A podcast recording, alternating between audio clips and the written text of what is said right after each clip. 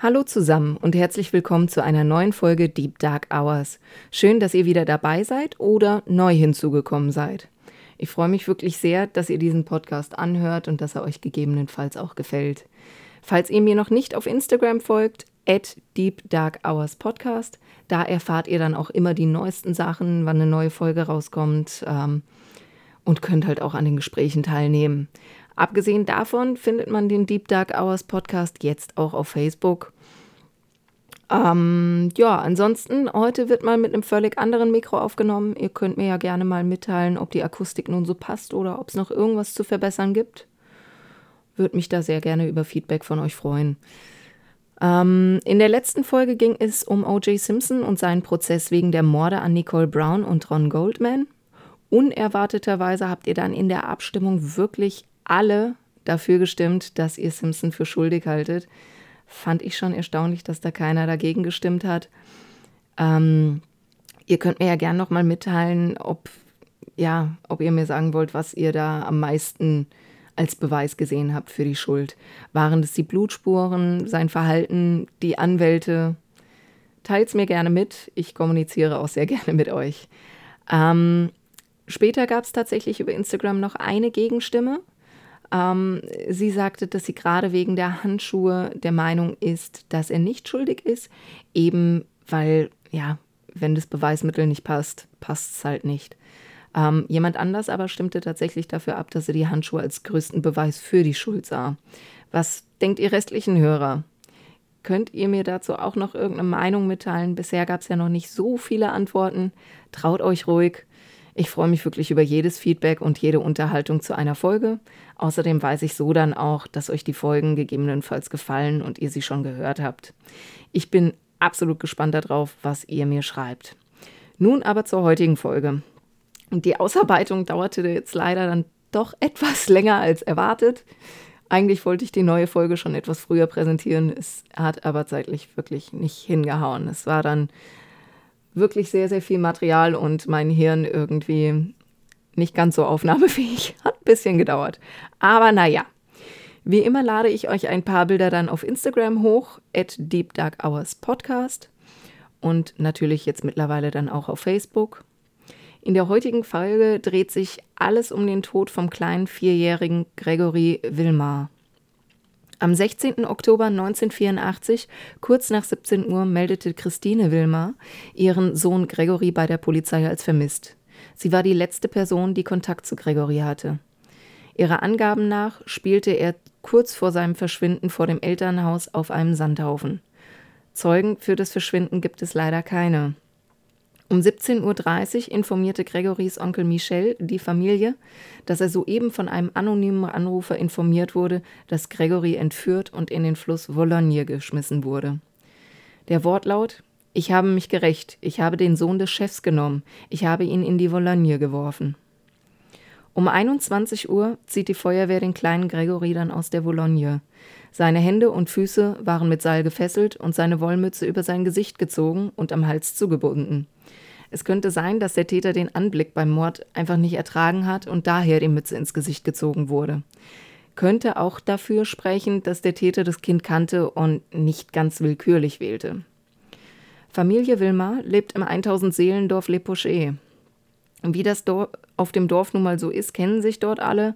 Es wird natürlich auch viel gelästert und missgönnt. Die Wilmars haben ein Haus und fahren zwei Autos. Jean-Marie ist Vorarbeiter in der Fabrik Auto Cuisine.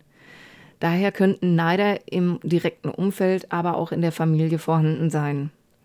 Am Tag nach Gregorys Tod erhält die Familie einen anonymen Brief. Ich hoffe, du stirbst vor Trauer. Dein Geld kann dir deinen Sohn auch nicht mehr zurückgeben. Das ist meine Rache, du armer Trottel. Der unbekannte Autor, der seit 1981, also seit circa vier Jahren, immer wieder Briefe und anonyme Anrufe an die Familie verfasst hatte, detaillierte Kenntnisse über die Familie und wurde in den Medien nur noch Corbeau genannt, der Rabe. Seit vier Jahren hetzt der Rabe jetzt bereits gegen sie und die Großeltern. Er schreibt Briefe, er ruft an. Zeitweise waren es bis zu 27 Anrufe an einem einzigen Tag, angeblich generell weit mehr als 700 insgesamt. Nach altem Volksglauben kümmert sich der Rabe sehr wenig um seine Jungen und stößt sie, wenn er sie nicht mehr füttern will, aus dem Nest. Daher auch die Bezeichnung Rabenmutter für Eltern, die ihr Kind vernachlässigen. Die Bezeichnung Rabe kann also eine Anspielung auf liebloses Verhalten eines Elternteils sein. Ebenso wäre aber auch eine Anspielung auf den französischen Film Le Corbeau möglich. Da ging es auch darum, dass eine anonyme Person Briefe an alle verfasst. Vor Gregorys Tod gingen drei Briefe ein. Einer, relativ kurz gehalten, am 4. März 83. Ich werde euch das Fell über die Ohren ziehen, Familie Wilmar. Dieser Brief wurde hinter den Fensterläden von Christine und Jean-Marie Wilmar, den Eltern von Gregory, ohne Umschlag gefunden. Der zweite Brief ging am 27. April 83, also circa anderthalb Monate später, bei Albert und Monique Wilmar, den Großeltern von Gregory, ein. Der Wortlaut wenn ihr wollt, dass ich aufhöre, dann schlage ich euch Folgendes vor. Ihr dürft nicht mehr mit dem Chef verkehren. Ihr müsst auch ihn als einen Bastard behandeln. Wenn ihr das nicht tut, werde ich meine Drohung an den Chef und seine kleine Familie wahrmachen. Jackie und seine Liebchen sind auch zur Seite geschoben worden. Nun ist der Chef an der Reihe, wie ein Bastard behandelt zu werden. Er mag sich mit seinem Geld trösten. Ihr habt die Wahl, Leben oder Tod. Hier wird vermutlich darauf eingegangen, dass Monique Villemont den unehelichen Sohn, Jackie mit in die Ehe gebracht hatte. Der wurde nachträglich von Albert auch anerkannt und als älterer Bruder von Jean-Marie, dem Vater Gregorys, blieb er aber stets der Bastard. Und eben auf den beruft sich der Rabe vermutlich in seinen weiteren Briefen und auch Drohanrufen. Am 17. Mai 1983 ging der dritte und letzte Brief vor Gregorys Tod ein. Dieser wies eine völlig andere Handschrift als die anderen auf. Ich persönlich denke, den könnte vielleicht eher eine Frau geschrieben haben, so allein von der Handschrift her. Er ist ein bisschen geschwungen, abgerundet, leserlich, zwar auch noch ein bisschen krakelig, aber doch eine ganz andere Schrift. Die anderen zwei, die waren in großen, kritzeligen Druckbuchstaben. Bilder der Briefe habe ich euch auch auf Instagram hochgeladen. At Deep Dark Hours Podcast. Brief 3 war ebenfalls an die Großeltern adressiert. In diesem spricht er Drohung gegen Jean-Marie und Christines Familie aus und teilt mit, dass er keine Veränderung erkennen kann, er aber jetzt die Familie in Ruhe lässt, weil die Familie es ja eh nicht einsieht. Der nächste Brief kommt dann erst über ein Jahr später, einen Tag nach Gregorys Tod bei Jean-Marie an. Ich hoffe, du stirbst vor Trauer. Dein Geld kann dir dein Sohn auch nicht mehr zurückgeben. Das ist meine Rache, du armer Trottel. Dieser ist am Vortag gegen 17 Uhr in Le bei der Post gestempelt worden. Hier sieht die Schrift aus, als wäre der Brief in kompletter Eile verfasst worden. In all den Jahren konnten aber weder die Anrufe noch die Briefe klar einem Mann oder einer Frau zugeordnet werden. Es könnte durchaus auch sein, dass beides daran beteiligt war, ein Mann und eine Frau. Gerade auch bei den Anrufen wirkt es so. Anrufe, die auf unmittelbare Ereignisse eingingen, wie zum Beispiel, was die Familie gerade macht oder gemacht hat, waren immer eher von einer weiblichen Stimme. Die männliche Stimme beschimpfte immer eher. Sie sprach das Bastard-Thema an und auch den Posten von Jean-Marie und dass er der Chef ist. Generell wirkten die Anrufe so, als wird die Familie sehr, sehr stark beobachtet. In einem Anruf sagte der Rabe auch aus, dass er Gregory gerade spielen sieht. Und wenn keiner hinschaut, dann holt er sich den Gregory. Die Anrufe und Briefe enden jedoch rund ein Jahr vor Gregorys Tod. Nach Gregorys Mord wurde die komplette Familie verhört. Circa 60 Leute mussten zum Verhör und gleichzeitig auch zum Schreibtest mit beiden Händen. Also mit links und mit rechts mussten sie die Briefe schreiben. Der Cousin Bernard Laroche erzählt in seinem Verhör am 25. Oktober sehr detailliert und kooperativ seinen kompletten Tagesablauf am 16. Oktober. Bis auf ungefähr 35 Minuten. Gegen 16 Uhr soll er wohl bei Michel Villemar gewesen sein. Danach sei er zu Lysiette gefahren. Dort sei Muriel Boll schon gewesen. Kurze Erklärung der Personen hier an der Stelle, weil es wird doch immer ein bisschen verwirrend. Michel ist der Bruder von Jean-Marie und somit der Onkel von Gregory. Michel gilt als zurückhaltend, wenn nicht sogar seltsam ruhig, vielleicht einen Ticken zurückgeblieben, schwer zu sagen. Er war zwei Tage vor Gregorys Tod noch bei Jean-Marie. Jean-Marie zeigte ihm sein neues Sofa, woraufhin Michel dann antwortete, Sowas Teures kann sich nur ein Chef leisten. Im Nachhinein wirkt es vielleicht ein bisschen verdächtig, da ja auch der Rabe immer Chef in seinen Briefen und Telefonaten erwähnt und im Bekennerschreiben ja auch explizit steht, ich hoffe, du stirbst vor Trauer, dein Geld kann dir deinen Sohn auch nicht mehr zurückgeben. Erstaunlich ist auch, dass der Rabe vor Gregorys Tod circa ein Jahr lang komplett ruhig war und sich überhaupt nicht meldete. Was hat also dazu geführt, dass er wieder in Erscheinung tritt und Gregory jetzt ermordet hat? Oder gegebenenfalls ermordet hat. Michel Villemar ist eng befreundet mit Bernard Laroche, dem Cousin von Jean-Marie. Beide treffen sich häufiger und tauschen sich regelmäßig über alles aus. Bernard hat eine Frau, Marie Anchet, und einen Sohn, Sébastien der im selben Alter wie Gregory ist, aber mit der Entwicklung etwas hinterherhängt. Auch Bernard ist Vorarbeiter in einer Firma, besitzt ein Haus und Autos. Im Gegensatz zu Jean-Marie ist er aber doch der Beliebtere in der Familie und hat aber seine ganzen Erfolge immer erst nach Jean-Marie erzielen können. Er soll damals ein Auge auf Jean-Maries Frau Christine geworfen haben. Musette Jacob ist die Tante von Bernard, bei ihr übernachtete Bernard kurz nach dem Mord an Gregory, weil er angeblich schlecht schläft. Gegenüber einem Reporter reagierte er sehr genervt über das Thema Wilmar. Er antwortet aufgebracht: Ja, lass uns über die Wilmars reden. Sie haben mich ausgenutzt und nun haben sie dafür bezahlt. Es tut mir leid für den Kleinen, aber die Wilmars haben bezahlt dafür. Klingt alles auch arg verdächtig. Später erzählt Jean-Marie, der Vater von Gregory demselben Reporter, dass er an einem Tag zuvor bei seiner Familie saß und erklärte, dass er den Täter nachts in seinem Haus erschießen würde, wenn er rausbekommt, wer es ist. Vielleicht ist Bernard daher aus Angst zu Lisette geflohen. Aber man weiß es leider nicht. Muriel Boll ist die 15-jährige Schwägerin von Bernard Laroche. Und wie Bernard aussagte, sei er nach Michel zu Lisette gefahren, wo schon Muriel war. Muriel hingegen sagt, sie fuhr um 17 Uhr mit dem Bus zu Lisette. Der Busfahrer war derselbe wie immer und als sie eintraf, war Bernard schon da. Nachdem dies ja eine völlig andere Aussage als die von Bernard war, prüfte die Polizei die Aussage. Der Busfahrer, den sie beschrieb, arbeitete am 16. Oktober überhaupt nicht. Und sein Vertreter gab an, Muriel nicht gesehen zu haben. Auch ihre Schulkameraden hatten Muriel an dem Tag nicht im Bus gesehen. Mit diesen Tatsachen konfrontierten sie dann Muriel und Muriel änderte daraufhin ihre Aussage. Bernard holte sie angeblich am 16. Oktober mit dem Auto von der Schule ab. Im Auto saß bereits Sebastian, Bernards kleiner Sohn. Dann fuhren sie in einen von ihr unbekannten Ort. Sie erinnert sich lediglich daran, dass eine Baustelle in dem Ort war. Vor einem Haus mit weißer Fassade stieg Bernard dann aus und kurze Zeit später kam er mit einem Kind zurück, stieg ins Auto und fuhr in einen weiteren Muriel unbekannten Ort. Dort stieg er mit dem Kind aus und kam nach einiger Zeit ohne Kind zurück. Die Ermittler teilten ihr daraufhin mit, dass dies eine sehr schwerwiegende Aussage sei und Bernard unter Umständen 30 Jahre im Gefängnis landen könnte. Sie fragten, ob sie sich wirklich im Klaren darüber ist und die Aussage auch so richtig ist. Sie könnte aktuell noch weggeschmissen oder korrigiert werden. Sie jedoch prüft die Aussage und sagte, ich habe die Wahrheit gesagt. Der Untersuchungsrichter Lambert fragte Muriel nach dieser Aussage und auch dort bestätigte sie die notierte Aussage. Daraufhin wurde Bernard wegen der Indizien verhaftet. Noch am selben Abend wurde Richter Lambert von den Reportern befragt, wie es zu der Verhaftung kam. Und dort antwortete er, dass Muriel ausgesagt hatte und dass ihre Aussage Bernard stark belasten würde und sie auch sagte, dass sie mit ihm im Auto war. Dies war ein großer Fehler, über den heutzutage noch viele den Kopf schütteln und Lambert dafür verurteilen.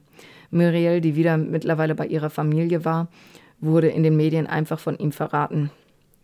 Kurze Zeit später passierte dann das, was natürlich viele erwartet haben. Muriel zieht ihre Aussage zurück und behauptet, sie sei am 16. Oktober mit dem Bus nach Hause gefahren was ja eigentlich schon ihre Mitschüler und auch der Busfahrer verneinten. Trotz stetiger Behauptungen, dass sie die Aussage freiwillig zurückzieht, ähm, weil das einfach so nie passiert wäre, wirkt es für viele so, als hätte ihre Familie sie unter Druck gesetzt und gezwungen, die Aussage zurückzuziehen, damit Bernard eben wieder auf freien Fuß kommt. Generell war Muriel keine Person, die zwanghaft im Mittelpunkt stehen wollte und daher glaubte auch keiner daran, dass sie sich die Story ausgedacht hat. Ähm, Im Nachhinein wurde aber doch behauptet, sie von den ähm, Beamten dazu gezwungen wurde, das Ganze auszusagen, was kurios ist, weil diese ganzen Details hatten die Beamten ja auch absolut nicht. Also von daher hätten sie es ihr nicht ja, in den Mund legen können, die Aussage. Ähm, vor Gericht wurden dann nochmal alle Leute befragt, die laut Bernards Alibi von 15 bis 18 Uhr mit ihm zu tun hatten. Und alle, inklusive Muriel, bestätigten sein ausgesagtes Alibi. Und ja, die Anwälte von Bernard versuchten daraufhin immer wieder den Richter Lambert dazu zu bekommen, ihn freizulassen. Und am 4. Februar 1985 wird Bernard daraufhin nach 91 Tagen Haft entlassen. Jean-Marie und Christine sind sich jedoch sicher, dass Bernard der Täter ist. Das Hauptaugenmerk der Ermittlungen wendet sich aber nun Christine, der Mutter von Gregory, zu. Sie sei schließlich die letzte Person gewesen, die Gregory lebend sah. Am 16. Oktober, dem Mordtag, war Christine sehr gestresst. Nach der Arbeit eilte sie zur Tagesmutter. Anstatt wie normal ein Schwätzchen mit ihr zu halten, schnappte sie sich einfach nur schnell Gregory mit der Begründung, ich habe viel zu tun, ich muss noch einen Riesenhaufen bügeln und eilt mit ihm nach Hause. Zu Hause angekommen, lässt sie Gregory noch etwas im Vorgarten spielen und geht rein, macht die Tür zu, das Radio an und fängt an zu bügeln. Nach kurzer Zeit geht sie raus, um Gregory reinzuholen und stellt fest, dass dieser nicht mehr da ist und beginnt zu suchen. Bei der Tagesmutter und einem Freund ist er nicht, also alarmiert sie die Polizei und Jean-Marie. Minuten später geht der Bekenneranruf bei Michel Wilmar ein. Christine gerät ins Fadenkreuz der Ermittlungen und auch viele Einwohner halten sie für schuldig.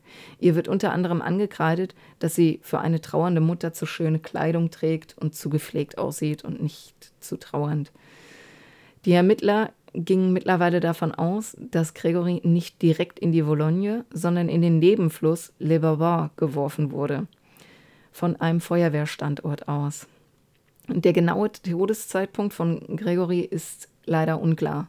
Die Gerichtsmediziner gehen von einem Todeszeitpunkt zwischen ungefähr 17.15 Uhr und 19.15 Uhr aus.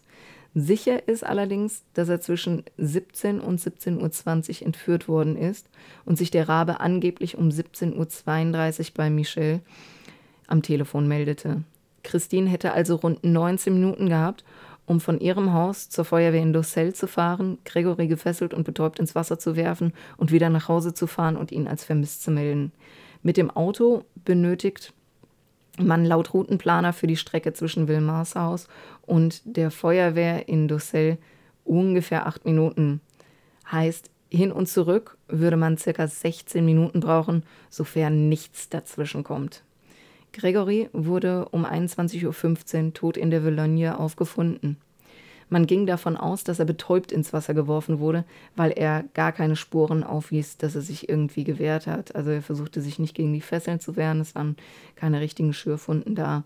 Man ging also wirklich davon aus, dass er schon betäubt war, wo er ins Wasser geworfen wurde. Die Todesursache ist tatsächlich dann auch Ertrinken.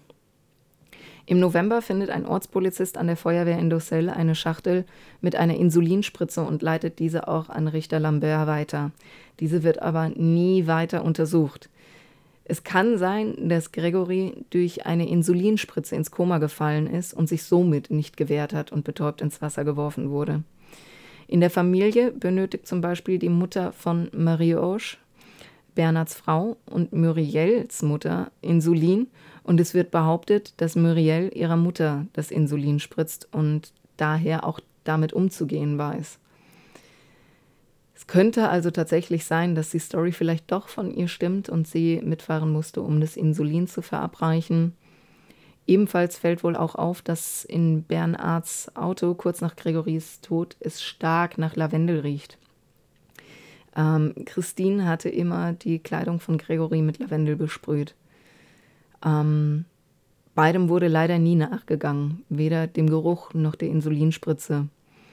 Auch bei Gregorys Autopsie wurde nicht nach Einstichstellen geschaut, also kann man auch nicht sagen, ob er irgendwas verabreicht bekommen hat. Christine stand weiterhin im Mittelpunkt der Ermittlungen. Vier Bekannte sollen sie am Mittag des 16. Oktobers nicht von der Arbeit direkt zur Tagesmutter fahren gesehen haben, sondern stattdessen zur Post, wo sie einen Brief einwarf. Mehrfach beteuerte sie, dass dies am 15. der Fall war und nicht am 16., wie alle behaupten. Sie hatte am 15. wohl eine Katalogbestellung abgegeben und die konnte auch später so bei diesem Katalog eben gefunden werden. Und ihre Aussage war korrekt, aber die vier hielten dennoch fest daran, dass sie wirklich am Montag die Christine an der Post gesehen hatten. Und somit hätte sie dann auch ja, das Bekennerschreiben eben einwerfen können. Die Schnur, mit der Gregory gefesselt worden war, war identisch zu der Schnur, die bei Christine und Jean-Marie im Haus gefunden wurde. Jean-Marie erklärte aber dem Richter, dass er diese Schnur nicht gekauft hat, sondern sie von seinem Vater Albert im Sommer 84 für Reparaturarbeiten bekommen hat. Er erklärt dem Richter außerdem, dass der Rest dieses Schnurknolls Bernard Laroche zur Befestigung eines Werkzeugs am Dach seines Autos gegeben wurde. Bei Georges Jacob, einem Onkel von Bernhard, wurde ebenfalls diese Schnur gefunden. Nach Analyse der gefundenen Schnur erweist sich diese ebenfalls identisch mit der Schnur, die an Gregorys Körper gefunden wurde. Somit konnten auch weitere Familienmitglieder diese Schnur besitzen und es ist nicht ganz klar, wer diese für Gregory genutzt haben könnte. Christine und Jean-Marie waren nach wie vor überzeugt, dass Bernard der Schuldige ist und waren nach wie vor am Trauern. Um über diese Trauer hinwegzukommen, rät man ihnen, neu zu starten und ein weiteres Kind zu zeugen. Dies taten sie tatsächlich, wenn auch, wie sie sagen, unter Tränen. Christine war dann also schwanger mit Julian. Die beiden, die immer noch stark betroffen von Gregorys Tod waren, erfuhren am 25. März 85 im Radio, dass die Schreibexperten Christine als Autorin der Briefe bezeichneten und behaupten, sie wäre der Rabe. Die damals schwangere Christine bekam daraufhin Blutungen und musste ins Krankenhaus gebracht werden. Jean-Marie war deswegen sehr aufgebracht und durcheinander und fuhr am 29. März zu Bernards Haus, um ihn zur Rede zu stellen. Bernard zog sein Verhalten ins Lächerliche und sagte, er solle nicht so einen Schwachsinn von sich geben. Jean-Maries Kurzschlussreaktion daraufhin war, dass er Bernard in die Brust schießt. Der im Sterben liegende Bernard sagt zu seiner Frau Marie-Ange nur noch: Du weißt doch, dass ich unschuldig bin. Jean-Marie stellt sich umgehend der Polizei und informiert seine Frau im Krankenhaus. Er wird umgehend inhaftiert. Christine wird am 5. Juli 85 verhaftet, weil die Schreibanalysen immer noch darauf hinweisen, dass sie die Täterin ist, beziehungsweise der Rabe. Christine ist im sechsten Monat schwanger. Als Protest gegen ihre Verhaftung treten Christine und Jean-Marie in einen Hungerstreik, weil sie es unverantwortlich finden, eine sechs Monate schwangere Dame in ja, Haft zu setzen. Nach elf Tagen und mittlerweile fünf Tagen Hungerstreik wird Christine dann auch entlassen, aber von der Polizei dann Tag und Nacht bewacht. Da der Fall absolut präsent in der Öffentlichkeit war, mischten sich auch diverse andere Leute ein. Ist normal, passiert immer. Die französische Schriftstellerin Marguerite Duras interessierte sich sehr für den Fall. Sie besuchte sogar das Haus der Wilmars und den Fundort der Leiche. Und ähm, danach hat sie sich auf einen Verdacht gegen Christine festgelegt und sie sogar öffentlich beschuldigt. Diesen Verdacht konnte sie allerdings nicht richtig mit Fakten stützen, sondern sie hat es mit einem Gefühl begründet, dass sie im Haus beschlichen habe. Sie war der Auffassung, dass der Kleine im Haus getötet worden ist und dann in die Vologne geworfen wurde. Das bringt die Aufklärung in diesem Fall allerdings null weiter, sondern ist einfach nur Klatsch. Wegen der Beschuldigung wurde sie dann auch zu einer Geldstrafe verurteilt. 1987 trat Untersuchungsrichter Lambert wegen vieler Verfahrensfehler vom Fall zurück. Viele freuten sich darüber auch und waren froh, dass vielleicht mal endlich jemand richtig ermittelt. Und Richter Simon übernahm die Ermittlungen. Dieser fing an, den Fall, soweit es geht, komplett von ganz vorne aufzurollen und zu ermitteln. Er befragte alle erneut. Auffallend waren dort die Aussagen von Michel und von den Großeltern Albert und Monique. Albert und Monique wurden zunächst zusammen befragt, bis irgendwann auffiel, dass Monique ähm, unterm Tisch immer Albert trat, sobald er irgendwas am Sagen war, so nach dem Motto, er muss ruhig halten und darf es nicht sagen. Ähm, daher befragte man die beiden dann auch später getrennt, brachte leider aber trotzdem keinen richtigen Erfolg. Michel wurde unter anderem zu dem Bekenneranruf des Rabens nochmal gefragt, weil der Anruf, dass ähm, Gregory entführt und in der Vologne ertränkt worden sei, der traf ja bei ihm ein. Leider schien er sich aber nicht mehr so richtig an die Uhrzeit des eingegangenen Anrufs zu erinnern, sondern schien eher stark darüber nachzudenken, wann der Anruf denn am besten reingepasst hätte. Ähm, zudem wirkte er absolut nervös und war sehr, sehr verärgert darüber, dass er einfach nicht richtig glaubwürdig rüberkommt. Ähm, ebenfalls stellte Richter Simon dann umfangliche ähm, Rekonstruktionen auf. Er benötigte ganze drei Tage und machte diverse Te Tests, ob Christine mit ihrem Auto die Strecke überhaupt in der Zeit hätte schaffen können und wie lange Gregory vermutlich in der Vologne war. Trotz intensiver Bemühungen schaffte die Rekonstruktion es nicht ein einziges Mal, die Strecke von Wilmars Haus bis zur Feuerwehr d'Ussel und zurück in der angegebenen Zeit zu fahren. Durch mit Gewichten beschwerten Puppen wurde Gregorys Körper nachgebaut und an diversen Stellen in die Vologne geworfen, um zu testen, welchen Weg Gregorys Körper hatte gehen müssen und wie lange er da gelegen haben muss. Es wurde festgestellt, dass der Körper vermutlich nicht schon gegen 17 Uhr im Wasser lag, weil die Vologne ein so turbulenter Fluss war, er hätte mehr Beschädigung in vier Stunden erleiden müssen. Man ging also eher davon aus, dass der Körper nicht lange vor dem Leichenfund und nicht weit entfernt, also an der Feuerwehr, ins Wasser geschmissen wurde. Trotz großen und guten Ermittlungen gelang Richter Simon jedoch kein Durchbruch. Leider geriet er dann auch im Laufe der Ermittlungen in Verruf, weil er mit der Presse über die laufenden Ermittlungen gesprochen hatte. Im weiteren Verlauf erlitt er leider einen schweren Herzinfarkt und fiel ins Koma. Nachdem er dann aus dem Koma aufwachte, konnte er sich leider null an die Ermittlungen erinnern, nicht ein einziges Detail. Er hatte zwar tatsächlich ein Notizbuch hinterlassen und danach wurde auch erst noch mal ein bisschen weitergearbeitet, aber er selbst konnte so dann natürlich nicht mehr an den Ermittlungen teilnehmen. 1992 fand Jean-Maries Prozess statt. 140 Zeugen sollen im Zuge dessen aussagen. Während der Verhandlungen werden dann ebenfalls die Telefonate vom Raben eingespielt, in denen er Insider-Infos der Familie preisgab. Ich schaue mal, dass ich euch auch noch ein paar Links in den Linktree ähm, packe, wo ihr auch einfach nochmal die ja, Audiomitschnitte mal anhören könnt. Dann habt ihr grob eine Vorstellung davon, wie die Anrufe vom Raben überhaupt abgelaufen sind. Ähm, erneut war klar ersichtlich, dass der Rabe entweder in der Familie ist oder eng zu der Familie steht oder sie halt einfach komplett beobachtete und deswegen über alles Bescheid wusste. Auch in den Telefonaten bemerkte er wieder mal den zweiten Bastard an und sagte aus, dass Monique ja von allem wissen würde, also die Großmutter von Gregory, und dass die Familie mehr als ein Geheimnis hätte. Die Großmutter Monique sagt jedoch nach wie vor aus, dass sie absolut nichts von einem Bastard weiß und auch nicht weiß, was der Rabe meinen könnte. Außer Jackie, der ja nachweislich Bastard ist, von dem auch jeder weiß. Ähm, wegen der Telefonate fragte Jean-Marie dann seinen Vater Albert, wer so viel von Albert hätte wissen können. Wer hat so viel mitbekommen, dass er diese ganzen Details dann auch in den Anrufen und in den Briefen preisgeben konnte, wer stand Albert so nahe, dass er das hätte mitbekommen sollen? Und Albert antwortet, Michel.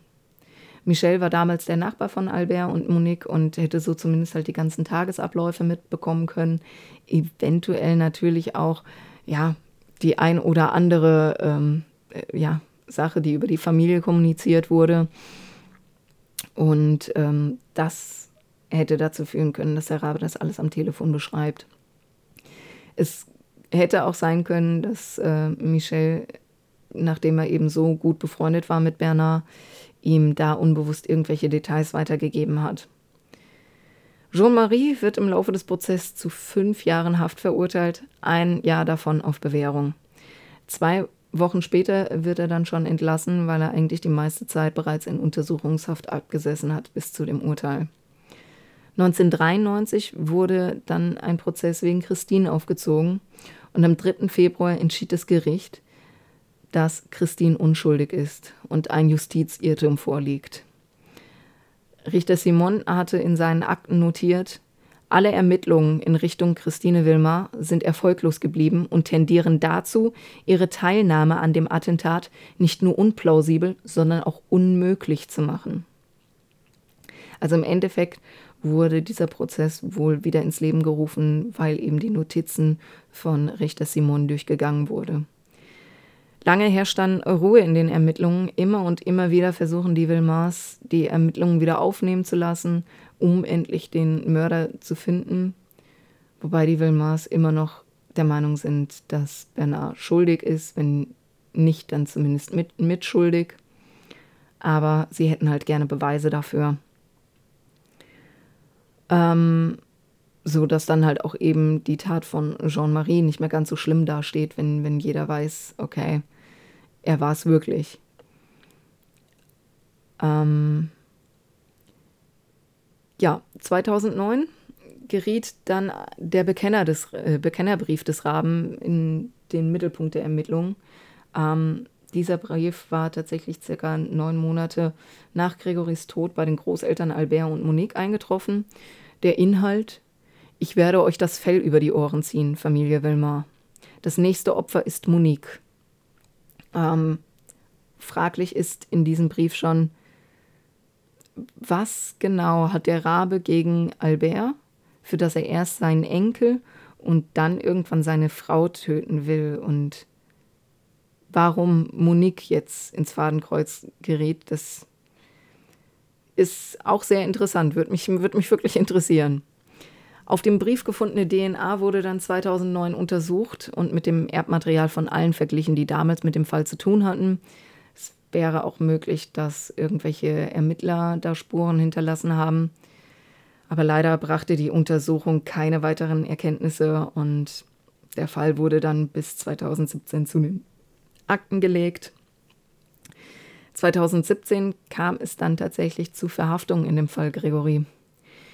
Ähm, gegen Jacqueline und Marcel Jacob, Tante und Onkel von Bernard Laroche, beide 72 Jahre alt, wurde ein Strafverfahren wegen Beihilfe zum Mord und unterlassener Hilfeleistung eröffnet. Marcel gab jedoch an, an dem Tag eine besondere Sitzung der Gewerkschaft bei BSF gehabt zu haben. Am Ende der Sitzung soll wohl auch ein Protokoll erstellt worden sein und äh, von diesem Protokoll hätte er wohl ein Exemplar. Das Schriftstück wurde dann auch 2017 bei der Hausdurchsuchung sichergestellt. Fraglich ist jetzt hier natürlich, warum das nicht schon damals dann passiert ist, sondern erst 2017.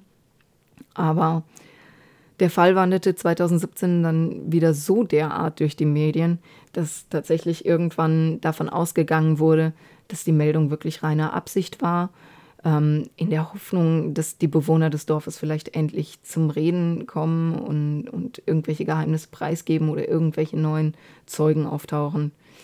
Ähm, beide wurden dann halt tatsächlich wieder auf freien Fuß gesetzt, weil halt nichts gegen sie vorlag.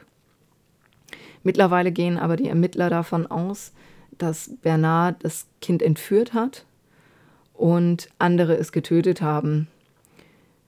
Wir können bestätigen, dass Bernard Laroche, der Täter bei der Entführung von Gregory, am 16. Oktober 84 in Le ist. Dies schreiben die Experten der Abteilung für Verbrechensanalyse der Gendarmerie in einem 48 Seiten umfassenden Bericht, datiert vom 10. Mai 2017. Für den Mord an dem Kind soll Bernard aber nicht verantwortlich sein, da gerät das Ehepaar Marcel und Jacqueline Jacob in den Fokus. Man geht davon aus, dass er damals Muriel und seinen Sohn Sebastian im Auto hatte, um Gregory vielleicht zu beruhigen, kein, kein Misstrauen in ihm zu erwecken. Und dann mit ihm tatsächlich, ähm, ja, eben äh, nach Dussel zur Feuerwehr gefahren ist, dort ähm, Muriel dem Kleinen Insulin verpasst hat, er gefesselt wurde und dann eben in die Vologne geschmissen wurde. Ähm, das wäre eine Theorie. Die andere wäre, dass es das Kind, nachdem das Insulin verabreicht wurde, einfach anderen übergeben wurde und die dann quasi das Ganze zu Ende gebracht haben. 2018 wurde auch angefochten, ob Muriel damals überhaupt in Gewahrsam genommen werden durfte oder ob das halt tatsächlich gegen das Gesetz war und die Aussage gar nicht hätte aufgenommen werden dürfen. Und ähm, tja, mit dem Ergebnis, Nee, es war tatsächlich gegen das Gesetz. Und daher mussten tatsächlich einige Teile von ihren Aussagen dann aus den Akten gestrichen werden. Ähm, nach wie vor, auch heute noch, dauern die Ermittlungen an. Es wird mittlerweile davon ausgegangen, dass die Familie wirklich ein schwerwiegendes, großes Geheimnis hatte, was zu viel Neid und Missgunst und letztendlich auch Hass führte. Auffällig ist auch das Verhalten von der Großmutter Monique, die ihren Sohn Michel und auch Bernard, den sie eigentlich quasi so als siebtes Kind ansah, immer extrem in Schutz nahm. Ähm, vermutlich ist sie halt wirklich auch der Schlüssel zu dem Rätsel, aber hat nie irgendwas preisgegeben. Sie hat bis zum letzten Tag halt wirklich behauptet, dass sie gar nichts weiß, dass sie von keinen Geheimnissen, von keinem zweiten Bastard weiß. Und tja, Gregorys sterbliche Überreste sind mittlerweile tatsächlich eingeäschert worden. Eine nachträgliche, detailliertere, spätere Autopsie ist daher natürlich dann auch nicht mehr möglich. Und Monique, die Großmutter, die ist tatsächlich dieses Jahr im April an Covid-19 gestorben im Altersheim. Ähm, daher kann man wirklich nur hoffen, dass irgendjemand vielleicht mal das Schweigen bricht oder aber irgendwelche Beweise gefunden werden. Jean-Marie und Christine leben mittlerweile mit ihren drei Kindern sehr zurückgezogen in einem Pariser Vorort. Mit der Familie haben sie tatsächlich damals komplett den Kontakt abgebrochen. Jean-Marie hat seine Strafe, wie ihr wisst, abgesessen. Christine wurde komplett freigesprochen. Das ist tatsächlich auch damals ähm, sehr brisant gewesen, denn so ein Freispruch erfolgte tatsächlich noch nie. Es wurde nicht freigesprochen aus Mangels an Beweisen, sondern es wurde freigesprochen, weil es absolut gar nichts gibt, was auf ihre Tat hindeutete. Das ist so tatsächlich auch noch nicht passiert. Ähm, generell ist es aber so, es wird auch immer gefragt, was, was könnte Christine für ein Motiv gehabt haben? Warum sollte sie ihren eigenen Sohn umbringen und ähm, ja, später dann weitere Kinder zeugen? Ähm, was, was hätte ihr das gebracht? Was brachte ihr diese ganze Aufmerksamkeit und dass ähm, Jean-Marie dann zu einem Mörder wurde? Was, was hätte sie davon gehabt? Es ist wirklich ein langer, verworrener Fall, der schon seit Jahrzehnten andauert. Was denkt ihr jetzt nach diesen ganzen Stories darüber? Was haltet ihr Christine eher für schuldig? Wenn ja, könnt ihr vielleicht irgendein Motiv nennen, welches sie gehabt haben könnte? Wie hätte sie es anstellen sollen? Denkt ihr vielleicht, dass äh, Bernard wirklich der Täter war und Jean-Marie ihn schon zu Recht ähm, ja, erschossen hat? Also ich meine, was heißt zu Recht? Klar, Selbstjustiz und jemanden umbringen ist nicht die feine englische Art, möchte ich mal sagen. Aber ähm, denk, denkt ihr, es, es war begründet? Ähm, war er es alleine? Waren andere involviert? Was könnte da das Motiv gewesen sein? Und auch wenn er es alleine war, warum sollte er den kleinen Gregory töten? Ähm, denkt ihr, dass Monique tatsächlich ein großes Geheimnis der Familie bewahrt hat und dass sie es quasi jetzt im April mit ins Grab genommen habt? Oder denkt ihr, dass sie wirklich nichts wusste und dass auch die ganze Familie nichts davon wusste? Wenn ihr denkt, es gab ein Geheimnis, was könntet ihr euch vorstellen? Ich bin da wirklich tierisch gespannt, weil ich mache mir da auch sehr, sehr viele Gedanken drüber. Ich würde wirklich sehr, sehr gerne diesmal eure Gedanken hören. Was sagt ihr generell zu dem Raben und den Anrufen und den Briefen? Warum startete das Ganze 81 und hörte 83 dann wieder abrupt auf? Und warum wurde dann knapp ein Jahr später ähm, Gregory angeblich vom Raben ermordet?